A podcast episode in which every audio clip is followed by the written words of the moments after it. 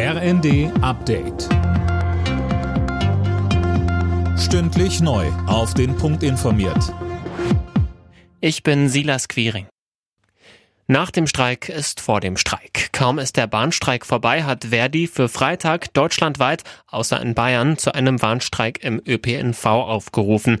Hintergrund sind die überall stockenden Tarifverhandlungen. Für die Gewerkschaft geht es für die Beschäftigten vor allem um Entlastungen. Christine Behle von Verdi sagt, Wir fordern zum Beispiel die Absenkung der Wochenarbeitszeit bei vollem Lohnausgleich. Es geht da um die 35-Stunden-Woche. Wir wollen, dass unbezahlte Zeiten oder auch Wegezeiten besser oder überhaupt bezahlt werden. Wir wollen kürzere Schichten haben. Wir wollen die Ruhezeiten zwischen den Schichten ausdehnen.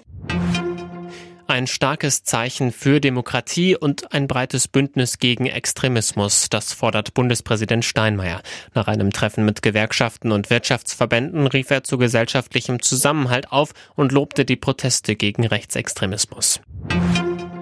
Viele Deutsche hadern damit, wie unsere Demokratie derzeit funktioniert. Aber praktisch alle stehen grundsätzlich hinter der Demokratie. Anne Brauer. Für den sogenannten Deutschlandmonitor haben Wissenschaftler 4000 Menschen befragt und 97 Prozent von ihnen sagen, dass sie die Idee der Demokratie grundsätzlich unterstützen. Aber mit dem aktuellen Zustand sind viele unzufrieden. 40 Prozent der Westdeutschen und 56 Prozent und damit über die Hälfte der Ostdeutschen.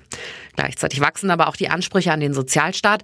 Immer mehr Menschen finden zum Beispiel, dass der Staat dafür sorgen muss, dass es bezahlbaren Wohnraum gibt und Arbeitsplätze für alle, die arbeiten wollen. Betrüger bringen immer mehr Falschgeld in Umlauf. In Deutschland haben Polizei, Handel und Zoll im vergangenen Jahr knapp 57.000 Blüten konfisziert, etwa ein Viertel mehr als im Jahr davor. Die Bundesbank verweist auf einige größere Betrugsfälle mit gefälschten 200 und 500 Euro Scheinen. Alle Nachrichten auf rnd.de